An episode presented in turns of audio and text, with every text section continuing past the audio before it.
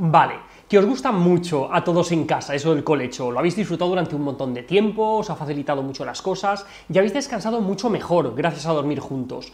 Pero llega un momento en el que, por un motivo u otro, pues queréis pasar al peque, a su habitación. No queréis seguir durmiendo todos juntos, pero tampoco queréis hacerle un Stevie. ¿Que cómo lo planteamos? Vamos a verlo.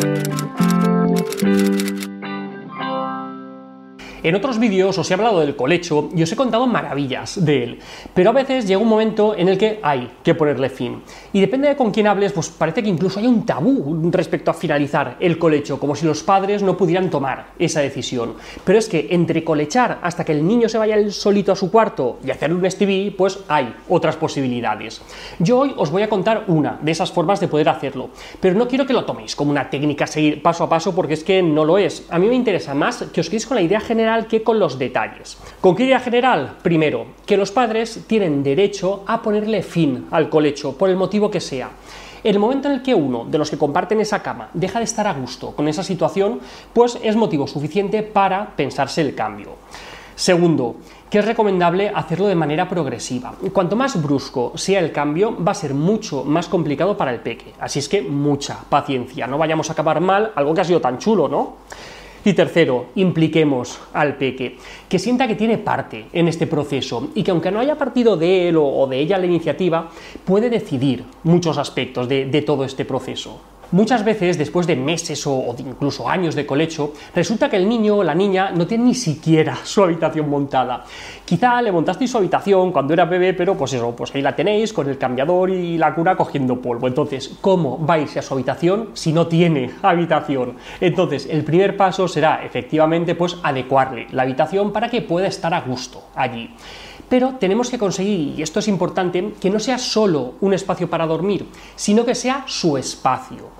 Para conseguirlo, pues es bueno implicarle en el proceso, que os acompañe a elegir los muebles, que, que, elija entre varias opciones, que escuchéis su voz, en definitiva, que sienta que le estáis teniendo en cuenta. Todo esto, mm, pues es bueno que lo manejéis con normalidad y, contarle que, pues eso, que como ya eres mayor, pues vamos a ir a elegir los muebles de tu nueva habitación y tal, pues montárselo un poco de esa, de esa manera. En el caso de, tener hermanos pequeños o, estar a punto de llegar a un bebé, pues se le puede mostrar incluso como un privilegio el hecho de, tener su propio espacio para, él o para ella solitos. Y es que es importante que, su habitación sea un lugar donde le guste estar, que, participe en el montaje o en la pintura. Y si ya tenéis la habitación, pues es bueno que, hagáis algún pequeño cambio para que pueda participar. Por ejemplo, pues eso, pintar alguna pared y que lo ya participe, eh, comprar cortinas nuevas, que elija las sábanas, la lámpara. Seguro que hay algo, por pequeño que sea, en lo que puede participar y sentir que, tiene parte en todo, en todo ese proceso. Hay niños que el mismo día que tienen su habitación con, un pequeño empujoncito por parte de sus padres ya se animan a dar el salto y, duermen allí esa misma noche. Pero hay otros, sobre todo los más peques, que van a necesitar más tiempo. Entonces es mejor no forzar porque esto puede ser un, proceso largo. Una vez que, tenga su espacio, vamos a intentar que poco a poco vaya pasando más tiempo allí e integraremos su habitación en la rutina de la noche. Por ejemplo, pues haciendo allí la lectura del cuento. Cuando acabemos el cuento, pues si nos lo pide, le vamos a llevar a nuestra cama como hemos hecho el resto de, días, hasta que quizá un día se quede dormido en su propia cama mientras le leíamos el cuento. Claro que, poco después se despertará y probablemente quiera ir otra vez a nuestra cama, lo cual pues, mm, no tenemos que impedir si queremos que este proceso sea progresivo.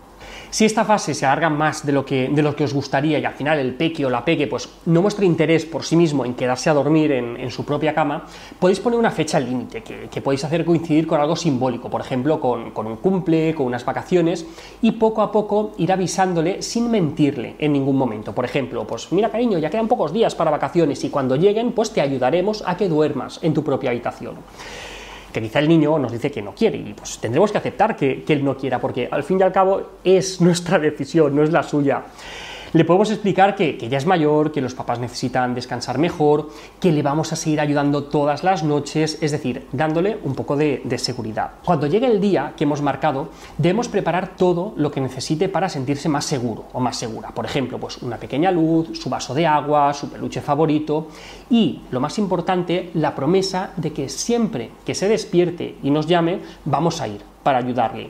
Esto es lo que nunca tiene que cambiar. Tiene que sentir que aunque no duerma en la misma habitación que nosotros, nuestro apoyo va a ser el mismo siempre que lo necesite, que siempre vamos a estar ahí. Pero claro, es, importante que distingamos también lo que es dormir solo en su habitación de cerrar la puerta y hasta mañana.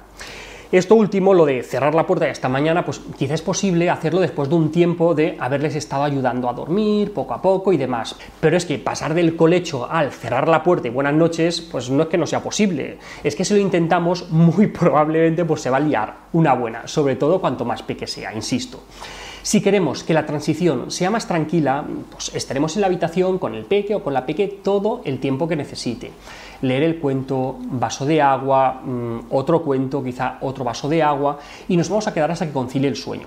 Nuestra actitud es importante que sea de ayuda, que sea calmada, de acompañamiento, no un venga va rapidito que, tengo cosas más importantes que hacer que estar aquí ayudándote a dormir.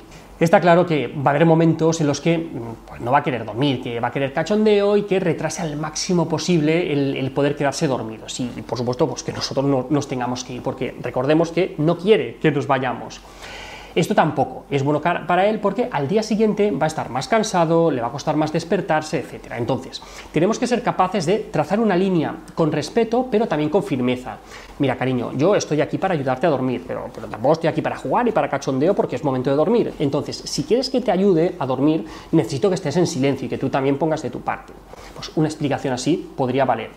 Insisto, esto no es una amenaza, es ser capaces de trazar una línea entre lo que es el descanso y el momento de cachondeo de una manera firme, pero cariñosa y respetuosa. Durante todo el proceso también es muy importante que no mintamos. Por ejemplo, nos van a decir, ¿te vas a quedar conmigo toda la noche, papi o mami? Y le diremos, pues mira, no cariño, pero te prometo que me quedaré aquí contigo hasta que estés súper dormido. Y si te despiertas y necesitas lo que sea, solo tienes que llamarme. La sinceridad y la confianza mutua son imprescindibles en este proceso. En resumen, tranquilidad, paciencia, sinceridad, actitud de cariño, de respeto. Si tenemos en cuenta que es un proceso que hemos decidido iniciar nosotros, tendríamos que asumir que probablemente pues, se va a alargar un poco y que quizá inicialmente nuestro hijo pues, tampoco va a estar muy por la labor. Pero con paciencia y con cariño se puede conseguir sin tener que derramar ni una sola lágrima. Y hasta aquí otra píldora de psicología. Si os ha gustado tenéis muchos más vídeos y artículos en el canal de YouTube y en albertosoler.es. Y en todas las librerías nuestro libro Hijos y Padres Felices. La semana que viene más. Un saludo.